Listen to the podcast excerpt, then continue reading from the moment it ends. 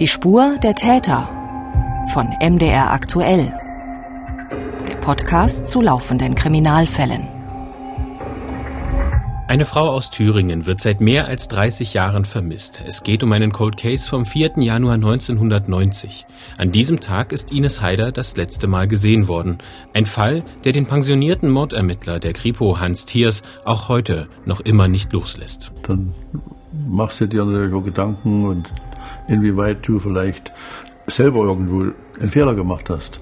Kriminalisten kennen ja auch Fehler machen. Wo gearbeitet wird, werden Fehler gemacht. Sagt man sich, okay, habe ich das richtig, habe ich diese Maßnahmen richtig eingebunden, sind diese Dinge richtig umgesetzt worden. Wir sind mit Hans Thiers noch einmal an die Plätze gegangen, an denen Ines Haider zuletzt gesehen wurde, wo sie gelebt, wo sie gearbeitet hat und wo sie aufgewachsen ist. Ihre Mutter hat in den letzten Jahren viele Versuche unternommen, ihre Tochter wiederzufinden.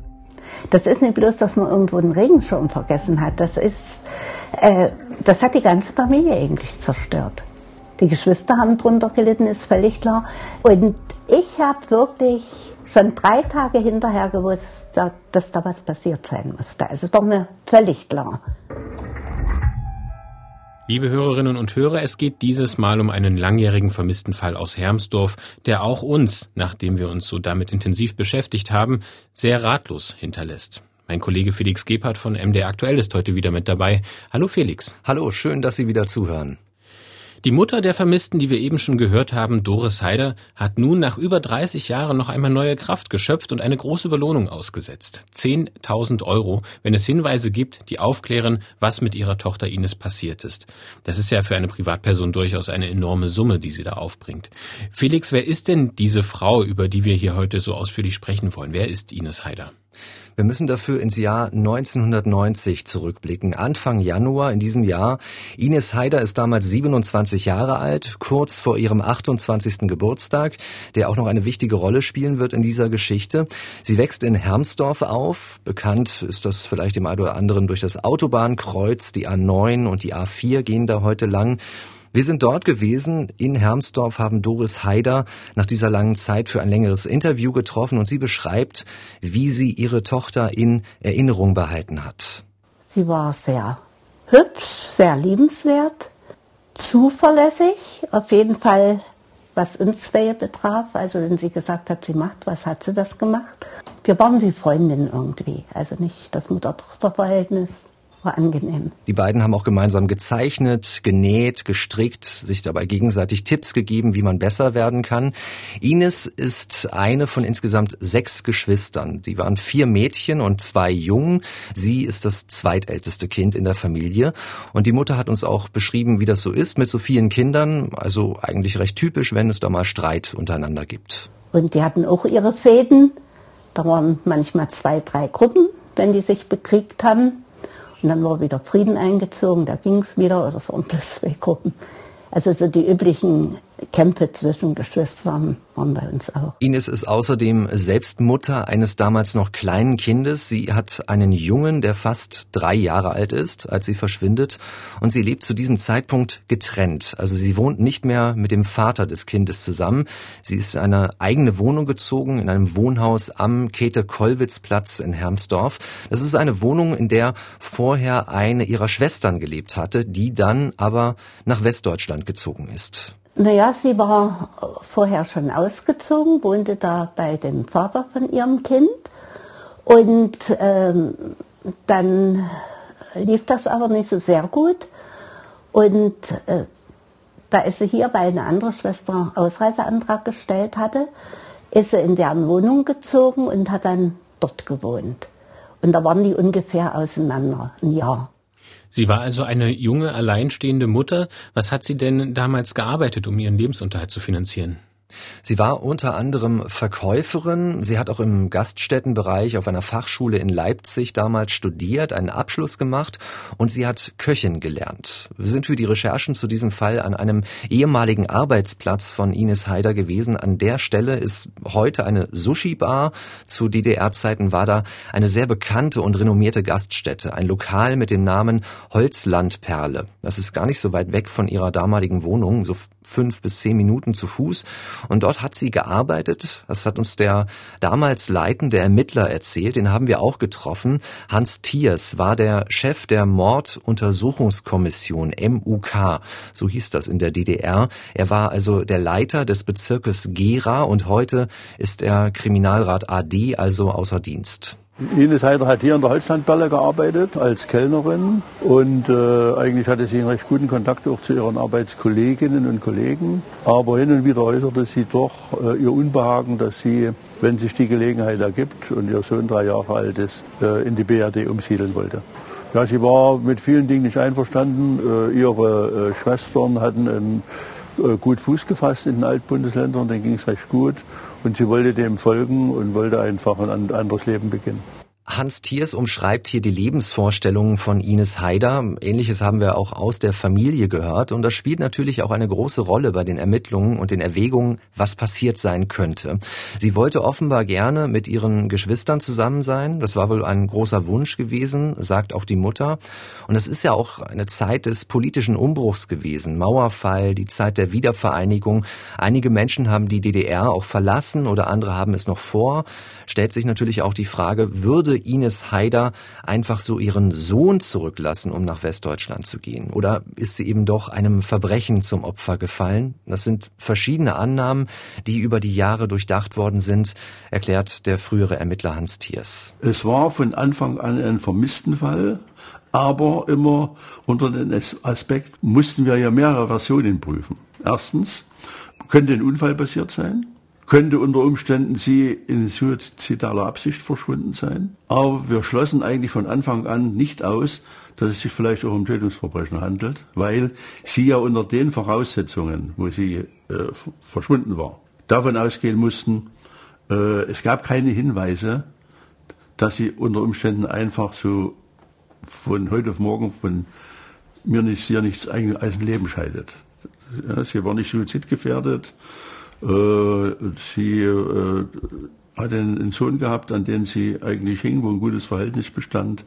Äh, und sie hatte aber immer mal den Gedanken gegenüber Arbeitskolleginnen und anderen Bürgern in Hermshof geäußert, wenn ihr Junge drei Jahre ist, wird sie analog wie ihre Geschwister, die alle schon in die BRD umgesiedelt waren, in die Altbundesländer umziehen. Also sie wollte ihren Geschwistern eigentlich folgen. So, und das war natürlich dann äh, eine Situation, wo wir gesagt haben, okay, wir müssen natürlich auch die Version äh, eines Tötungsverbrechens prüfen. Deshalb auch dieser äh, relativ große kriminalistische Aufwand, der betrieben worden ist. Für die Familie und für die Ermittler stellt sich jetzt also die Frage, was ist mit Ines Heider passiert? Ist sie tot oder lebt sie unter anderer Identität weiter? Die verschiedenen Möglichkeiten, die durchdacht worden sind, diese Ermittlungen wollen wir nun rekonstruieren bei Die Spur der Täter vom Mitteldeutschen Rundfunk.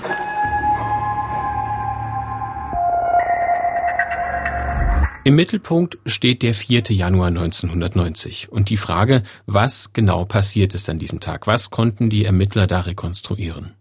Ines Haider wird also an diesem Tag zuletzt gesehen. Das Besondere ist, es ist der Tag nach einer Geburtstagsfeier. Die Mutter hatte ihren 50. Geburtstag gefeiert und auch die Geschwister von Ines, die nach Westdeutschland gezogen waren, die sind auch zu diesem Geburtstag der Mutter gekommen. Und da hatten wir das Gastzimmer im Café am Wald äh, gemietet und waren dort auch den ganzen Abend und haben uns dann so halb um eins getrennt und da ist jeder seiner Wege gegangen.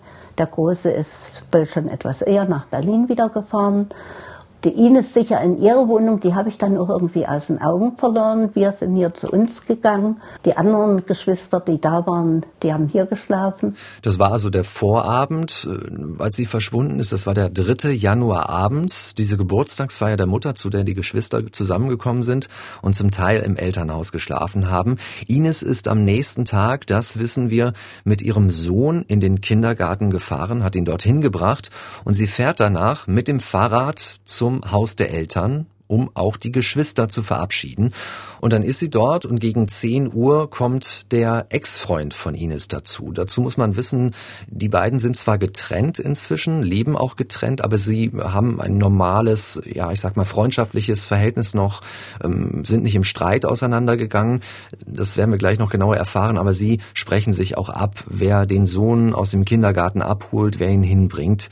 Und dieser Ex-Freund kommt nun mit dem Auto vorgefahren. Und hatte hinten äh, in der Heckscheibe einen großen Wäschekorb mit Sachen von ihr, die äh, noch von der Zeit da waren, wo die Ines bei ihm gewohnt hat. Und hat gesagt, er braucht einen Platz und er bringt ihr jetzt den Korb. Und wenn sie ihm das nicht abnimmt, da tut es irgendwie in Müll. Und da sie sich auch fast alles selber genäht hat oder sehr viel, war ihr das auch wertvoll. Also mitten in dieses Familientreffen kommt der ehemalige Lebensgefährte von ihr hinein, also auch der Vater des Kindes. Er will Sachen von ihr loswerden, die ihn bei sich stören und weil Ines Haider diese Wäsche, diese Kleidungsstücke, die sind ihr wichtig, deshalb nimmt sie das natürlich auch an, diesen Wäschekorb, den er im, im Auto hat. Wie geht es denn dann weiter, nachdem der ähm, Ex-Partner von Ines zu diesem Frühstück dann kommt? Ist er der Letzte, der ähm, Ines Haider gesehen hat oder gibt es da weitere Zeugen noch für den weiteren Verlauf? Das wird jetzt ein bisschen, äh, müssen wir jetzt ein bisschen genauer äh, klarziehen und gucken, wo denn der letzte Punkt ist, wo sie gesehen wurde von ihm, weil wir stützen uns jetzt natürlich viel auf seine Aussagen. Ähm, es ist auf jeden Fall so, dass Ines Haider das Frühstück unterbricht. Sie steigt in das Auto ihres Ex-Freundes und die fahren los, die beiden, zu der Wohnung von ihr, um dort diesen äh, Wäschekorb, diese Kleidung gemeinsam dorthin zu bringen, zum Käthe-Kollwitz-Platz. Und dort sind wir jetzt auch nochmal gewesen mit dem Ermittler Hans Thiers. Ja, das war am vierten folgende Situation. Wir befinden uns also hier, da wo die Ines Heider gewohnt hat, in der Nummer 5. Äh, Im zweiten Stock hatte sie die Wohnung ihrer Schwester bezogen. Und äh, an dem vierten war es also so, dass sie gemeinsam mit ihr, ihren ehemaligen Lebensgefährten ein Wäschepaket hierher gefahren hat. Danach haben sie die Wohnung wieder verlassen. Dafür gibt es eine Zeugin, die sie alle bei dem Haus gesehen hatte. Also es gibt sogar eine Zeugin für die Ankunft von Ines und ihrem Partner in der Wohnung von Ines. Genau, also beide sind hier angekommen und dort war eine Frau im Hausflur, die bestätigen konnte, dass beide die Wohnung betreten haben. Ines schaut äh, in diesen Wäschekorb dann hinein, das Wäschepaket genauer durch, bemerkt dabei aber, dass da noch was fehlt. Und deshalb fährt sie mit ihrem Ex-Freund zu dem alten Wohnhaus. Also die beiden wollen das alles in einem Rutsch gleich machen. Da, wo sie gemeinsam gelebt haben, fahren sie also hin, um gleich noch die restlichen Sachen zu holen. Und der Ex-Partner wird später, der Kripo zu Protokoll geben, dass sie dann, nachdem die Sachen wieder gepackt sind dort, also weitere Sachen, beide noch ein Glas Wein getrunken hätten und noch einmal über diese Situation gesprochen haben, über die Trennung und wie es vielleicht weitergeht. Hans Thiers beschreibt, wo da die Unterschiede gelegen haben könnten in den Lebensvorstellungen der beiden. Ja, es gab schon Differenzen im Rahmen des Lebensstils. Sie wollte viel freier leben, sie wollte nicht eingeengt sein, sie wollte nicht in so einer relativ engen Familiensituation äh, leben. Sie wollte eigentlich das Leben äh, etwas viel freier genießen, als es denke ich mal, ihr Ex-Freund, äh, Ex-Lebensgefährte hatte. Er, er, wollte sicherlich in gewisser Art Familienleben auch im Interesse des Kindes. Da sind wir mit dem Ermittler nochmal äh, vor dieser Wohnung von Ines Haider gewesen, wo die beiden dann ja wieder hinfahren. Zumindest ist das die Aussage des Ex-Partners. Und Ines Haider bleibt eben dabei. Sie will nicht mehr zurück in die Beziehung zum Vater ihres Kindes. Die beiden wollen dann äh, die restliche Kleidung zu Ines bringen, in ihre Wohnung zurück, aber der Ex-Freund sagt später aus, er muss dringend zu einem Termin, das sagt er ihr dort während der Fahrt zurück. Ines Haider steigt nun also am Bahnhof in Hermsdorf aus, allerdings ohne die restliche Kleidung mitzunehmen. Hans Thiers beschreibt das nochmal im Einzelnen. Dann sind beide mit dem Auto zurückgefahren in Richtung ihrer Wohnung und im Bereich des Bahnhofes hat er angeblich Ines Heider wissen lassen, dass er auf der Arbeitsstelle noch was abklären müsste, weil seine Mutter einen Anruf bekommen hätte, äh, dass es da irgendwelche Fragen zu klären gäbe. Aus den Gründen ist sie in ihre Wohnung gelaufen. Wir haben natürlich keinerlei Zeugen gefunden, die sie auch gesehen haben, wie sie in, die in Richtung ihrer Wohnung gelaufen ist. Und äh, danach ist er wieder gegen 12.45 Uhr, 13 Uhr zurückgefahren in die Wohnung zur Ines Heider, hat bei ihr gedingelt, will ihr das Wäschepaket, was sie selbst zusammengepackt hatte, übergeben haben äh, und hat dann ohne irgendwelche weitere Aufenthalte in dieser Wohnung die Wohnung verlassen und will in sein Wohnhaus zurückgefahren sein. Also wir hören jetzt eigentlich die ganze Zeit die Aussage des Ex-Freundes, die wir, die wir jetzt wiedergeben, die auch der Ermittler noch einmal wiedergibt. Gibt es denn irgendeinen Beweis dafür, dass Ines Heider wirklich wieder in der Wohnung angekommen ist, in ihrer eigenen Wohnung? Ähm, konnten da weitere Zeugen ermittelt werden? Gab es Gegenstände, die darauf hindeuten, dass tatsächlich der Weg aus der Wohnung, aus der ehemals gemeinsamen Wohnung, in der quasi der Ex-Partner lebt, zurück wieder zu ihrer Wohnung auch gefunden wurde, dass sie tatsächlich dort wieder angekommen ist. Also es stützt sich dabei alles auf die Aussagen des Ex-Freundes. Also um deine Frage zu beantworten, nein, es gibt keinen weiteren Zeugen oder keine weiteren ähm, Indizien dafür, dass es so ist. Beziehungsweise wir wissen zumindest, dass dieses Wäschepaket, was ja als zweites nochmal gepackt wurde, auch dieses zweite Wäschepaket später gefunden wurde in der Wohnung. Wir kommen dann noch an die Stelle, wo die äh, Wohnung durchsucht worden ist. Also diesen zweiten Korb will der Ex-Freund mit der Kleidung auch später nach seinem Termin also noch abgegeben haben an der Wohnungstür. Das hat er auch ausgesagt. Und somit ist offenbar er der Letzte, der mit ihr Kontakt hatte. Und man muss auch sagen, das passiert alles im Zusammenhang mit dem Geburtstag von Ines Haider. Sie wäre nämlich einen Tag nach ihrem Verschwinden 28 Jahre alt geworden, am 5. Januar 1990. Sie wollte das auch feiern, hat Gäste eingeladen und einer von ihnen, der als erster kommt, als erster Gast, der klingelt erst an der Wohnung, da macht niemand auf, und dann kommt er zu den Eltern, um nachzufragen, was denn los gewesen ist, warum da keiner aufmacht, bei der Tochter von Doris Heider. Da kam der und da habe ich gesagt, ich muss zu Hause sein. Da kam der nochmal wieder, nee, zu Hause ist niemand, da macht niemand auf. Und das hat man erst gar nicht ganz so ernst genommen. Na, da sind wir dann mit hin und haben geschaut und hat auch niemand aufgemacht beim Klingeln und beim Klopfen. Und da hatte mein Mann noch ein paar Schlüssel und einer davon passte an der Tür. Das war wirklich ein reiner Zufall. Und äh, da haben wir gemerkt, dass sie auf dem Tisch noch das Backbuch liegen hatte. Alles noch so da, auch der Korb mit den Kleidungsstücken stand noch so da. Ich glaube, auf dem Kinderbettchen hatte sie ihn abgestellt. Das Schlafzimmer war bloß sehr klein. Und äh, eben das, äh, so Zutaten fürs Backen und so, bisschen was, dass sie was vorhatte, für den Geburtstag zu machen, das sah man. Also die Geburtstagsvorbereitungen, sie sind zu sehen in der Wohnung, das beschreibt sie, da ist auch die Kleidung zu sehen, die abgelegt worden ist. Also möglicherweise von dieser Abholaktion mit dem Ex-Freund, davon geht die Polizei aus. Also die Mutter ahnt, dass da irgendwas passiert sein muss. Irgendwas Schlimmes, denn sie hatte ja ihr Kind dran, das war nicht abgeholt worden aus der Einrichtung. Da hatten die den Freund damals von ihr, also angerufen und gesagt, das Kind ist nicht geholt worden und dass er gleich los und hat dann den Jungen geholt und also da war mir schon alles klar. Das kam nie vor, dass der Kind nie abgeholt hat. Gab's gar nicht. Die hatten sich da immer sehr gut abgesprochen, als es funktionierte. Und da war mir klar, es ist was passiert. Nun ist der Ex-Freund natürlich dadurch, dass er äh, Ines Heider als letzter gesehen hat, immer wieder in den Fokus der Ermittlungen gerückt. Wie ist die Polizei denn da vorgegangen und hatte er ein Alibi? Also die Kriminalpolizei befragt den Mann mehrfach. Er hat kein Alibi vorweisen können. Er fährt ja, so wie er sagt, später wieder nach Hause in sein Wohnhaus zurück. Die Staatsanwaltschaft hat auch auf Antrag der Ermittler angeordnet, dass es Durchsuchungen geben kann. Also das Wohnhaus, das Gartengrundstück drumherum, der PKW, alles wurde kriminaltechnisch untersucht, durchsucht, auch mit Fährtenhund und einem speziellen Leichensuchhund aber es gab keine relevanten Spuren, nichts, was auf einen Kampf etwa hingedeutet hätte, keine neuen Erkenntnisse, kein hinreichender Verdacht auf eine Straftat oder Gewalteinwirkungen durch ihn.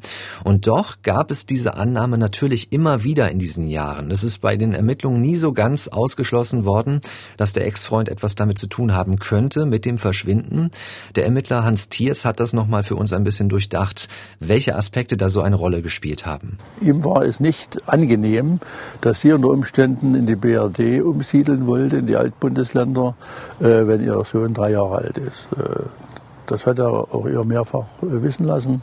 Aber äh, wir konnten da keinerlei, sagen wir mal, äh, Dinge ermitteln, die wo, wo sich beide deshalb ernsthaft gestritten hätten oder äh, ja, er sogar Gewalt angedroht hätte und so weiter oder äh, Maßnahmen eingeleitet hätte, damit er nur das alleinige Erziehungsrecht bekommt oder so. Dazu gab es keine Anhaltspunkte. Und die gibt es auch nicht nach den Befragungen der Nachbarn, äh, der Arbeitskollegen. Sie war ja in dieser Gaststätte tätig, in der Holzlandperle. Auch die bringen die Polizei nicht weiter.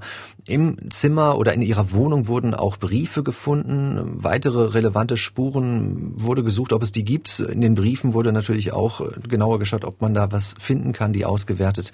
Aber auch dort keine wirkliche Spur. Es gab also eine Überprüfung des näheren Umfelds, die Alibis der Kontaktpersonen wurden überprüft. Welche weiteren Maßnahmen schiebt die Polizei im Jahr 1990, besonders dann im Januar und Folgewochen, denn an, um Ines Heider zu finden?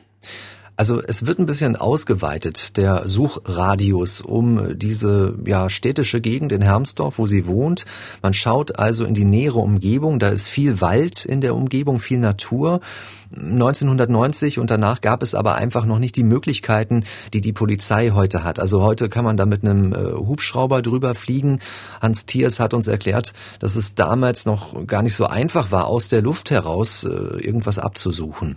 Ja, äh, wir hatten ja damals noch keinen Helikopter mit Wärmebildkameras und so weiter.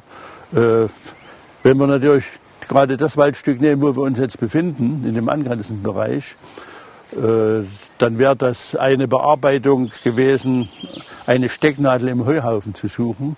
Wir haben alle Förster, alle Waldarbeiter, alle, die in dem Bereich tätig gewesen sind, eingewiesen, ganz speziell auf die vermissten Sache Ines Heider falls frische Grabstellen oder andere Dinge entdeckt werden. Hans Thiers beschreibt hier also eine Situation, in der er im Wald steht. Wir sind mit ihm eben an den verschiedenen Stellen unterwegs gewesen, wo die Polizei ermittelt hat, unter anderem natürlich auch in den umliegenden Wäldern, wie wir eben gehört haben. Und er beschreibt die Situation, in der natürlich auch ein Tötungsverbrechen und ein Verscharren im Wald eben als Option geprüft wird. Also wurde Ines vielleicht doch von einem unbekannten Dritten getötet und ihre Leiche dann irgendwo verscharrt. Aber auch dazu gibt es eben keine Hinweise bisher. Es wird ein Fahndungsbild dann auch damals veröffentlicht. Auch das bringt keinen Ermittlungserfolg. Dann kommt die deutsche Einheit. Der Fall wird an ein anderes Kommissariat daraufhin abgegeben. Also Hans Thiers ist gar nicht mehr zuständig dann. Und dann gibt es auch erstmal einige Zeit, in denen es gar keine Ermittlungen gibt. Dann ab 1992 von der Kriminalpolizeiinspektion in Jena, da liegt der Fall übrigens auch heute noch als Cold Case, da werden die Ermittlungen wieder aufgenommen. Und da müssen wir erwähnen, weil es auch wieder für Hoffnung gesorgt hat in diesen Jahren danach. Viele Jahre später hat der Fall ähm, die Hoffnung geweckt, dass er vielleicht aufgeklärt wird. Der Fund an einer Gartenlaube im Jahr 2009. Was ist denn da Verdächtiges gefunden worden und äh, welcher Zusammenhang wird denn da vermutet? Äh, es ging um einen Schrebergarten, der ist nur etwa 300 Meter vom Haus der Eltern entfernt gewesen, also sehr nah. Und da stoßen damals Kleingärtner beim Graben auf die Knochen eines Menschen. Hans Thiers hat das natürlich auch, wenn er nicht mehr dafür zuständig war, aufmerksam verfolgt, also auch wenn er nicht mehr eingesetzt war für diesen Fall. Und wir sind auch nochmal mit ihm an diesen Ort gegangen. Hier bei, wurde bei Aufräumungsarbeiten wurde ein menschlicher Schädel gefunden. Und zwar am 10.09.2009. Dort, wo dieser menschliche Schädel gefunden worden ist, ist etwa ungefähr 500 Meter von dem Wohnhaus der Mutter Ines Heider entfernt. Äh, aus den Gründen haben wir die Kriminalisten damals sofort von Jena äh, versucht, den Zusammenhang herzustellen und waren äh, am Anfang der Hoffnung, dass es vielleicht dort irgendwie einen Zusammenhang gibt, dass der Schädel vielleicht von der Ines Heider sein könnte. Hat sich aber alles in Wohlgefallen aufgelöst, sondern äh, die Liegezeit zu lang, äh, alles sprach dafür, dass dieser Schädel nichts mit dem Vermisstensein Ines Heider zu tun hat. Also das kann man ja alles ganz genau untersuchen heutzutage. Und diese Liegezeit äh, liegt offenbar bei mindestens über 50 Jahren. Das könnte also noch etwas aus Kriegszeiten gewesen sein. Und es gab später ähnliche Funde auch noch von menschlichen Überresten an anderen Stellen, wo die Ermittler ebenfalls zum Schluss gekommen sind, dass es keinen Zusammenhang gibt. Fassen wir also noch einmal für unsere Hörerinnen und Hörer zusammen, was wir bisher besprochen haben. Es geht um den vermissten Fall Ines Haider. Die 27-Jährige ist zuletzt am 4. Januar 1990 in Hermsdorf gesehen worden. Der letzte Zeuge, der sie gesehen hat, war ihr Ex-Freund und eben auch der Vater des gemeinsamen Kindes die eben zusammen noch unterwegs waren und dann, nachdem er sich von ihr verabschiedet hatte, ist sie spurlos verschwunden, so die Aussage des Zeugen. In der Folgezeit gibt es dann diverse Durchsuchungen, eben auch die Alibis werden überprüft, beziehungsweise eben auch die Wohnung des Ex-Partners wird überprüft. Es gibt ähm, umfangreiche Durchsuchungen auch in umliegenden Gegenden, aber es wird eben keine Spur von Ines Heider gefunden und so bleibt es eben über viele, viele Jahre dann ein Cold Case. Jetzt kommen wir mal in die Gegenwart. Wie geht es denn der Mutter heute? Wie geht sie mit diesem Schicksal um, dass man immer noch nicht genau weiß, was passiert ist? Vielleicht lebt ja die Tochter noch, nur eben unter anderer Identität. Vielleicht ist sie äh, aber auch schon seit sehr vielen Jahren eben verstorben. Vielleicht wurde sie getötet. Also wie geht die Mutter mit dieser Unklarheit um? Diese letzte Option, die du genannt hast, das ist ihre Überzeugung. Ich glaube, sie hat sich einfach auch, um irgendwie in irgendeiner Art und Weise Frieden zu schließen, zumindest für eine Option entschieden. Und sie ist eben überzeugt, dass ihre Tochter einem Verbrechen zum Opfer gefallen ist. Ihre Geschwister und ihren Sohn hätte sie gar nicht im Stich gelassen, sagt Doris Haider. Gesundheitlich geht es ihr heute sehr schlecht. Sie kann nur noch wenige Stunden am Stück schlafen, sagt sie. Und sie hat auch nichts unversucht gelassen, dieses Verschwinden aufzuklären. Also sie hat sich auch nicht nur auf die Polizei verlassen, sondern auf eigene Faust einen Wünschelroutengänger beauftragt, beispielsweise, der nach ihrer Tochter suchen sollte. Auch das bringt keinen Frieden für sie. Heute steht in ihrem Garten so ein äh, symbolischer Grabstein, etwa, etwa so hoch wie eine Person für Ines Haider und sie hält damit die Erinnerung an ihre Tochter wach. Doris Haider und der damalige Ermittler Hans Thiers, die haben auch miteinander gesprochen für diese Recherche. Die haben sich unterhalten bei den Dreharbeiten für unsere MDR-Fahndungssendung Kripo Live. Und das ist ein besonders eindrückliches Gespräch. Es geht nämlich einerseits um die Vorwürfe äh, von Doris Haider, die sagt, es wurde nicht genug gemacht von der Polizei. Und äh, die beiden sprechen sich dazu ein bisschen genauer aus. Sie treffen sich, äh, versuchen sich zu treffen und, und irgendwie zusammenzukommen an der Stelle. Es geht um die Suche, die zermürbend ist.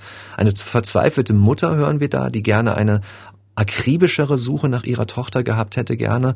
Auch die Vermutung von ihr, dass da eben nicht alles gemacht wurde. Und natürlich auf der anderen Seite der Kriminalist, der besonders getroffen ist. Das nagt ja auch bei ihm bis heute, dass das einfach nicht aufgeklärt wurde. Aber manchmal sind auch Kriminalisten irgendwo, naja, nicht die Hände gebunden, aber einfach Grenzen gesetzt. Das sind keine wir sind keine lieben Götter oder Unmenschen, die ja äh, alles wissen und, und auch alles sofort aufklären können. Ich hatte den Eindruck, die finanziellen Mittel waren gebunden.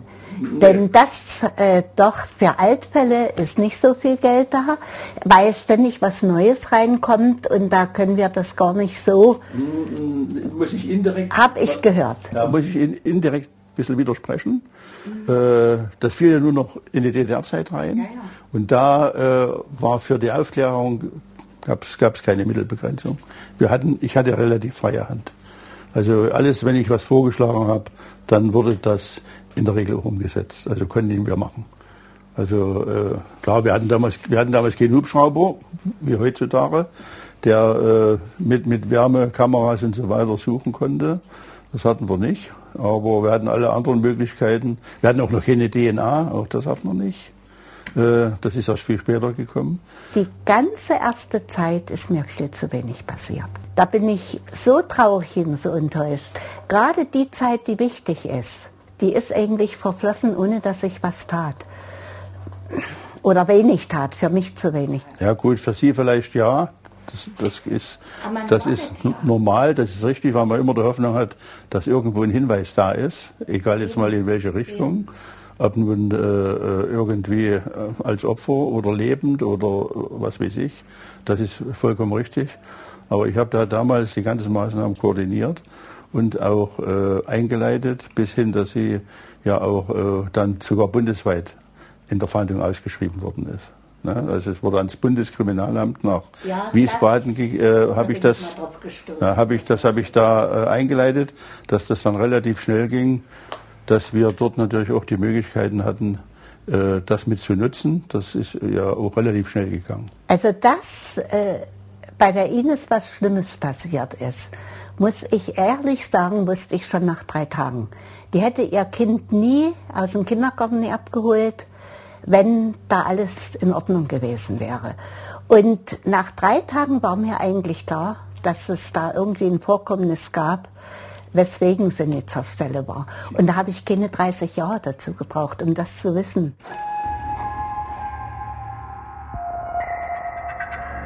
Was ist mit Ines Heider passiert? Ist sie tot oder lebt sie unter anderer Identität weiter? Nach über 30 Jahren bleibt immer noch ein kleines Reststück Hoffnung. Auch wenn Doris Heider natürlich sagt, dass sie eine, für sich eine große Gewissheit hat, dass ihr etwas passiert sein muss. Doch dieser Cold Case ist eben bis heute nicht aufgeklärt. Und wir wollen nun besprechen, wie mit einem sogenannten Altfall bei der Polizei umgegangen wird. Also wie man solche Cold Cases nochmal neu aufrollen und am Ende sogar erfolgreich aufrollen kann, dass eben nach vielen, vielen Jahren diese Fälle doch noch aufgeklärt werden können. Es gab in Thüringen bis vor kurzem auch eine Sonderkommission unter diesem Namen. Die Soko-Altfälle war das. Die gab es etwa fünf Jahre, vier, fünf Jahre von 2016 bis 2020 bei der Kriminalinspektion in Jena. Im vergangenen Sommer wurde diese Sonderkommission allerdings eingestellt. Deshalb nun der Versuch, hier eine Bilanz zu ziehen, dieser Arbeit, über die ich mit einem der Ermittler gesprochen habe, der dabei gewesen ist, sozusagen Pionierarbeit geleistet hat in Thüringen. Dirk Stiebitz, Kriminalhauptkommissar, er hat sich auf drei Fälle fokussieren können. Ja, das kann man sagen. Das ist ein komplett anderer Alltag gewesen, weil man natürlich äh, rausgelöst wird aus dem Altersgeschehen der Polizei. Man versetzt sich dann wieder zurück in die Lage. Also bei uns war das ja in den 90er Jahren. Also begann mit 91 Stefanie Drews, 93 Bernd Beckmann und 96 Ramona Kraus. Und äh, man muss sich natürlich als Ermittler dann auch wieder in die Zeit zurückversetzen und äh, dann auch einfach sagen, was ging damals, was ging nicht. Ja, äh, man wird natürlich dann zu, zu Anfang auch sehr, ich sag, wenn man sagen, erschlagen, kann man nicht gerade sagen, aber doch schon mit Informationen überhäuft. Also wir reden ja jetzt von Aktenbeständen, die die Polizei geschaffen hat. Besten, also bei Stefanie Drees waren es 15 Bände bis hin zu 180 Bänden. Und die muss man natürlich alle lesen, mehrmals lesen. Man muss sich damit beschäftigen, man muss sich einen Plan machen. Also es ist ein komplett all, ganz anderer Alltag. Und das ist ja, es klingt vielleicht spannend, ist es manchmal nicht so, weil das ist natürlich auch, äh, man braucht viel, viel Durchhaltevermögen, will ich mal sagen. Ne? Vielleicht kommt diese Stimme den ein oder anderen Hörern, die unseren Podcast schon länger verfolgen, auch bekannt vor. Dirk Stiebitz hatten wir auch schon mal im Gespräch, als wir eben genau über diesen Fall Stefanie Drews, ähm, den Namen hat er auch gerade genannt, als wir über diesen Fall gesprochen haben. Er ist eben der damals leitende Ermittler gewesen. Und ähm, die Episode zu Stefanie Drews trägt bei uns den Titel Tod im Teufelstal, Cold Case nach 27 Jahren aufgeklärt. Die finden Sie natürlich auch ähm, bei uns in unserem Podcast und auch in unseren Show Notes haben wir einen Link dafür hinterlassen für Sie. Ja, und, und es gab einen Hinweis zu unseren Show Notes, ja, zu unseren Beschreibungen dieser Podcast-Folgen. Da hat uns ein äh, Hörer angeschrieben, der unsere Show Notes nicht finden konnte, also unsere Beschreibung nicht finden konnte. Leider werden äh, diese Beschreibungstexte nicht überall ausgespielt, wo es Podcasts gibt. Aber sicher können Sie alles auslesen, alles an Informationen, die wir hier ansprechen, auf mdr.de unter Audio und Radio bei MDR aktuell. Und um vielleicht noch einmal ganz kurz zusammenzufassen, was diese Shownotes sind, das sind eben Beschreibungstexte, die wir eben bei jeder Episode zusätzlich erstellen. Das ist eben ein bisschen längerer Text als diese kurzen Überschriften, die wir sonst eben nur dort drüber setzen können. Da gibt es ein paar Informationen mehr und vor allem setzen wir dort eben Links zu weiterführenden Informationen rein, die wir hier im Podcast anschneiden. Das sind mal Hinweise zu anderen Episoden, die wir schon besprochen haben. Das sind aber eben auch, wie ähm, bei einer der letzten Episoden, auch Hinweise zu ähm, Gesprächspartnern, beispielsweise zum Weißen Ring oder zu anderen ähm, Informationsquellen, wo man sich noch näher über Fälle oder Thematiken aus unserem Podcast informieren kann. Ist ein kleiner Mehrwert, den wir einfach hier als Service mit anbieten. Und wie Felix gesagt hat, leider nicht in jedem Ausspielweg ähm, stehen die zur Verfügung, aber definitiv für jeden findbar auf mdr.de. Zurück zu unserem Experten, zum Kriminalhauptkommissar, der ja äh, diesen Fall Stefanie Drews aufgeklärt hat, äh, auch besprochen von uns. Dirk Stiebitz hat mir erzählt, das war so der erste Fall, den er äh, als junger Polizist so äh, wahrgenommen hat, dem, der ihm begegnet ist. Da ist er gerade erst frisch ausgebildet worden und dieser Fall läuft ihn über den Weg mit diesem tragischen Ausgang und das hat ihn auch bis heute nie so richtig losgelassen. Ja, das ist wirklich so emotional war ich da mehr dran und äh, ich sag mal, ich habe schon immer erzählt, auch ein Kollege und meiner Frau auch, wenn wir über die Brücke oder wenn ich über die Brücke gefahren bin, Teufelsbrücke, dann hat mich das immer daran erinnert. Da habe ich mir immer gesagt, das muss doch jemand gesehen haben. Ja. Weil die Autobahn damals zum Beispiel 91 nicht so stark befahren waren wie heute. Ja. Und, äh, aber ich sage, das, das konnte ich nicht verstehen. Und äh, wenn du dann nach äh, den ganzen Jahren, nach 27 Jahren dem Täter gegenüber sitzt in Berlin, ihn selber noch festnehmen darfst und vernehmen darfst dazu, das ist schon, ich sag mal, das hat mich dann irgendwie schon berührt. Also auch etwas ganz Besonderes, dass er Teil dieser Soko gewesen ist, die 2016 angefangen hat, an dem Fall zu arbeiten, 2018 dann dieser Erfolg, über den wir ausführlich erzählen. Und Dirk Stiebitz betont, das sei auch einem ganzen Team zu verdanken. Polizeiarbeit ist Teamarbeit, das sind seine Worte. Und da kann natürlich eine jüngere Kollegin, ein jüngerer Kollege auch vom älteren Ermittler profitieren. Die beiden Seiten können sich da wunderbar ergänzen, sagt er. Ein Kollege, der eben praktisch, äh, sag mal, erfahren ist und dem Jüngeren sagen kann, da, da, damals ging das nicht. Ne?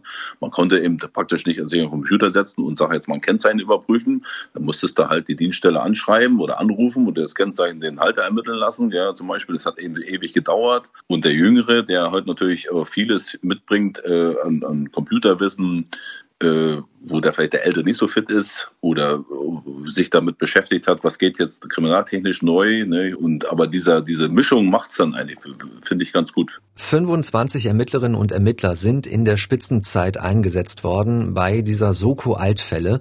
Die haben allerdings auch parallel gleich drei Fälle neu aufgerollt, alles nebeneinander gelegt und da ging es darum, eventuell auch irgendwelche Verbindungen herzustellen und überhaupt erst einmal alle Akten zusammenzuführen, alles zusammenzutragen, was es gibt.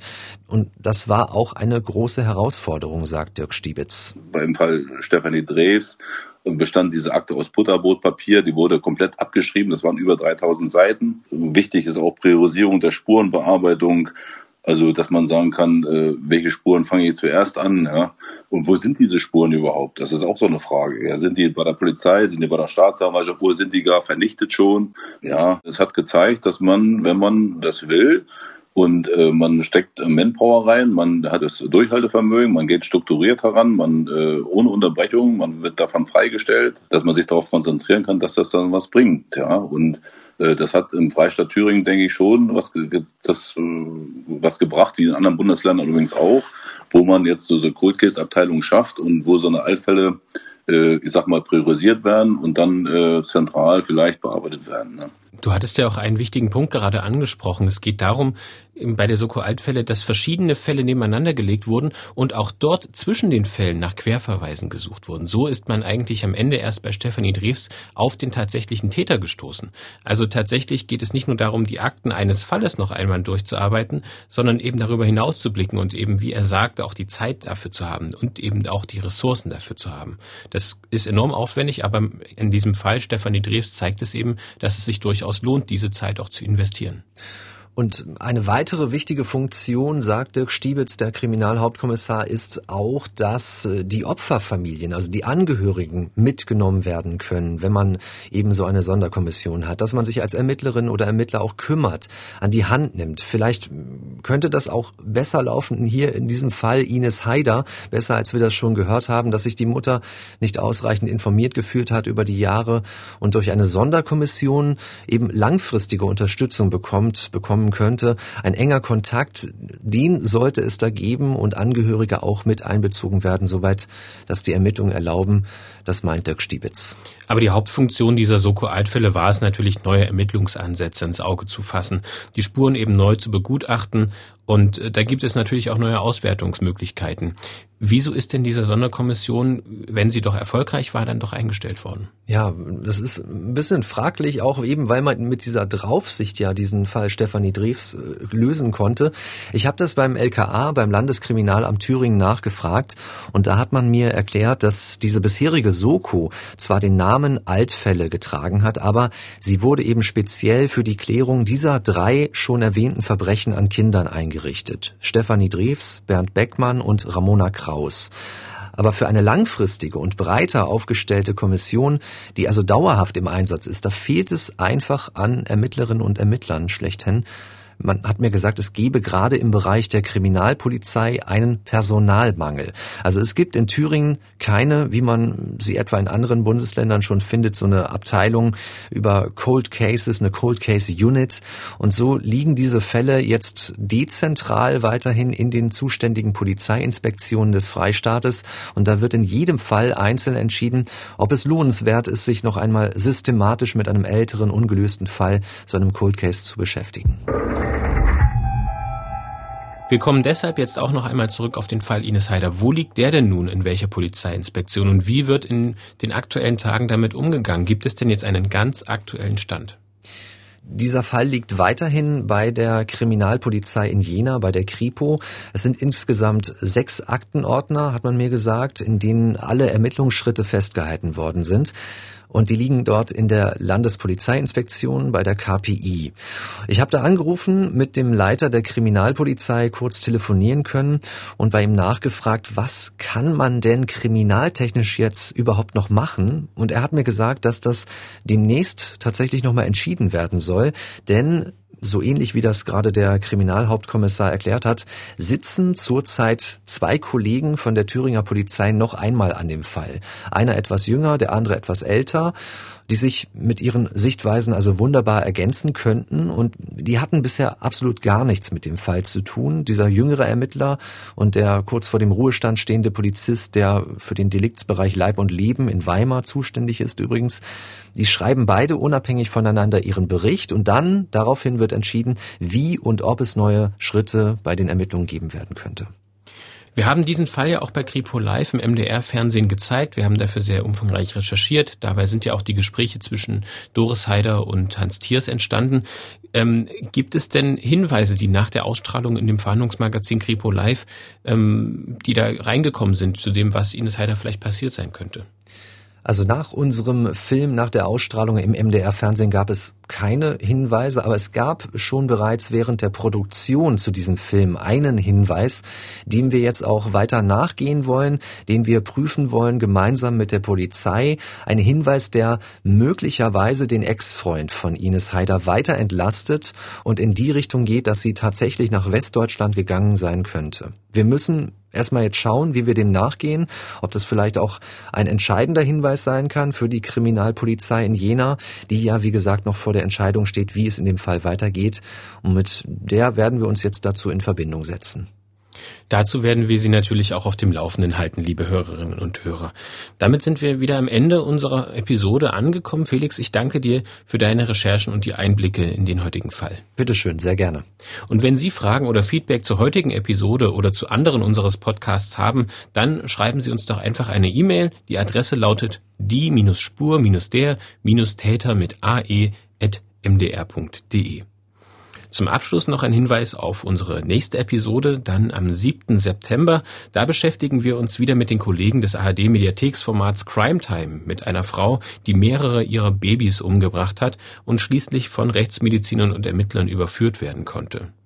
Bis dahin sagen wir vielen Dank fürs Zuhören. Wir freuen uns darüber, wenn Sie uns weiterempfehlen und abonnieren.